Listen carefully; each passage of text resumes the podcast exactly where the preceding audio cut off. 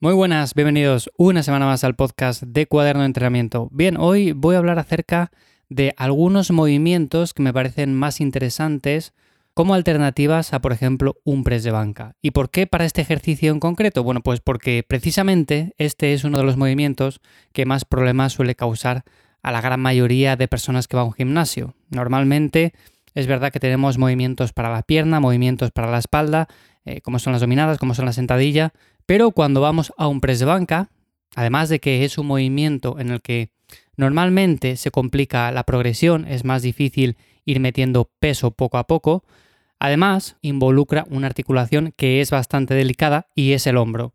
Así que os voy a comentar lo que he ido haciendo yo a lo largo del tiempo, sobre todo para que este ejercicio no me cause molestias y cómo ahora mismo estoy entrenando con otras alternativas que bajo mi punto de vista pueden ser más interesantes para muchas personas a las cuales este press de banca, más tradicional, el de toda la vida, pues les causa molestias. Así que sin más, empezamos con el episodio de hoy. Os recuerdo como siempre que me encontráis en mi web ivyamazares.com. Ahí os echo una mano para entrenar mejor, para ganar músculo, perder grasa. Y también si queréis recibir un contenido adicional a este, lo tenéis en la newsletter en lifters.es.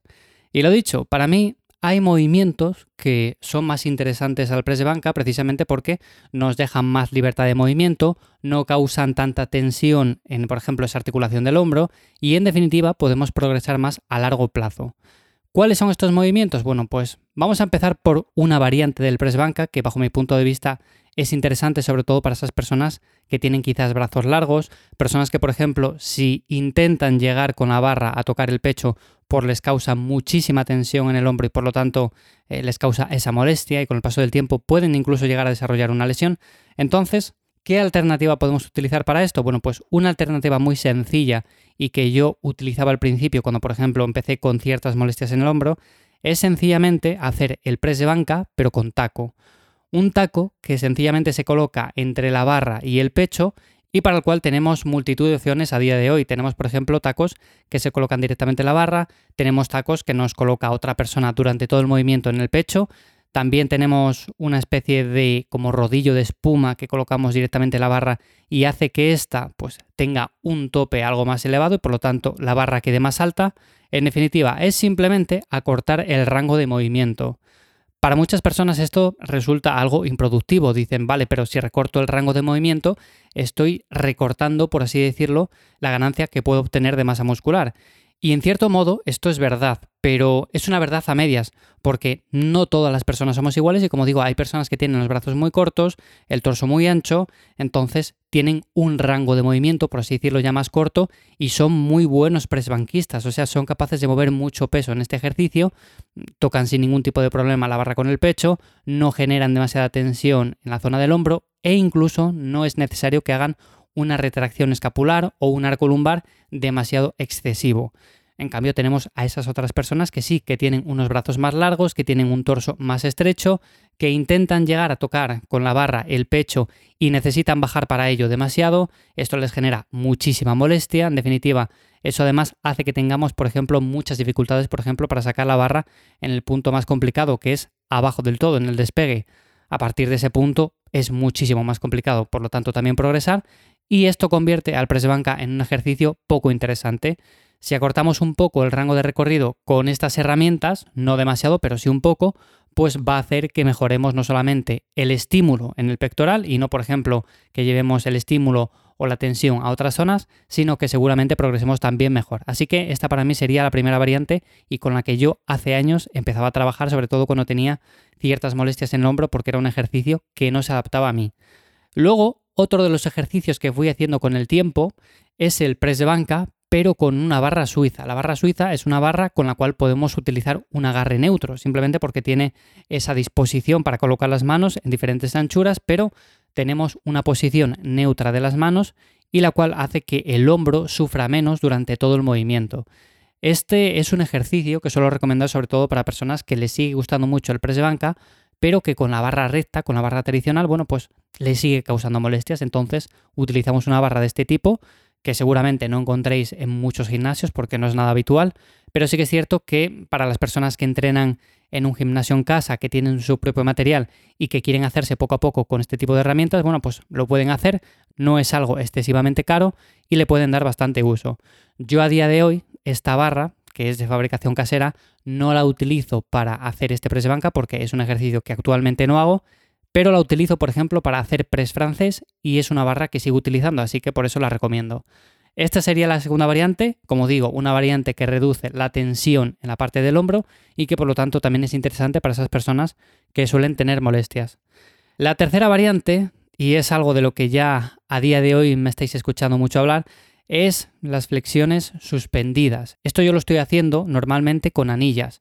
Luego con anillas porque me permiten mayor rango de movimiento, me permiten mayor libertad y por lo tanto es un ejercicio que no solamente es que yo haga, sino que también recomiendo un montón para esas personas que quieren buscar una alternativa al press de banca y no saben por dónde empezar.